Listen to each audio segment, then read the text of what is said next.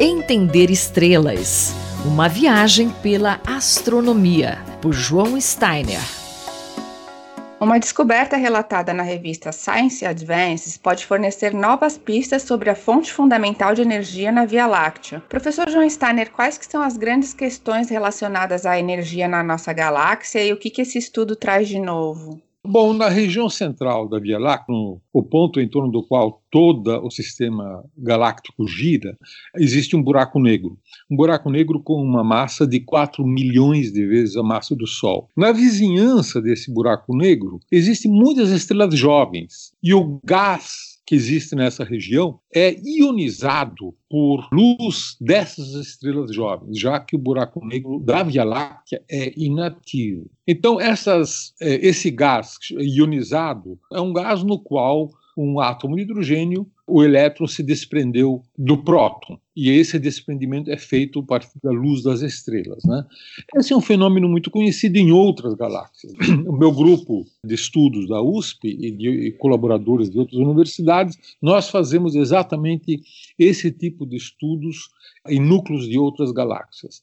Então, o gás ionizado por estrelas é comum. E na nossa galáxia isso é sabido há muito tempo. Em outras galáxias, alguns tipos de galáxias que também têm buracos uh, negros mais ativos, né? isto é, que estão capturando matéria e irradiando energia, esta energia produz também gás ionizado, mas a, a estrutura desse gás ionizado é diferente. E a gente consegue reconhecer e classificar os objetos pela emissão que esse gás ionizado produz. Então, agora, uh, nós sabemos que existem três tipos de objetos que produzem uh, emissão: aqueles que são ionizados por estrelas, como é o, o caso da, da, da, Via Láctea, e aqueles que são produzidos por buracos negros que capturam matéria que pode ser ou liner, quando é baixa ionização, ou galáxia de Seyfert, quando é alta ionização. E esse estudo que agora foi publicado mostra que,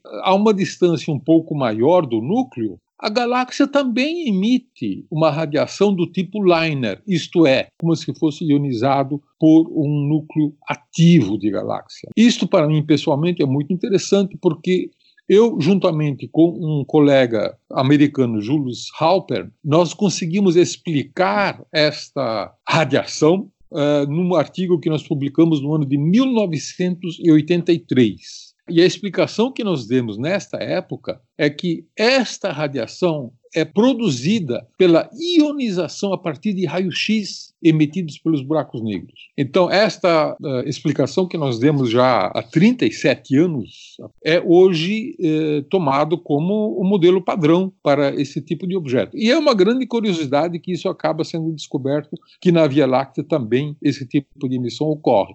E, portanto, eu pessoalmente acredito que a explicação é que este gás em particular não é ionizado por estrelas jovens, como é o resto da região nuclear, e sim por um raio-x que de alguma forma ocorre numa emissão difusa em torno do núcleo da Via Láctea não exatamente em torno do buraco negro, mas sim, ah, digamos, numa distância um pouco maior. Essa emissão pode ser maior ou por resquícios da emissão do buraco negro ou por um conjunto de buracos negros menores, que também existem, nós sabemos disso, né?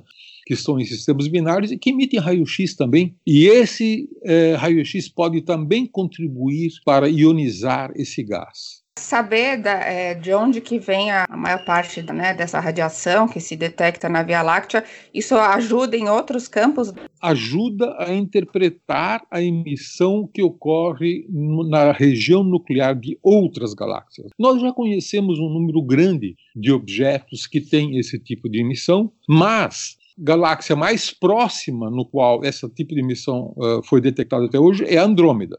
Agora nós podemos estudar numa região muito mais próxima ainda, portanto, com um, um grau de detalhe ainda maior. O professor João Steiner, colunista da Rádio USP, conversou comigo, Luísa Caires. Entender Estrelas Uma viagem pela astronomia, por João Steiner.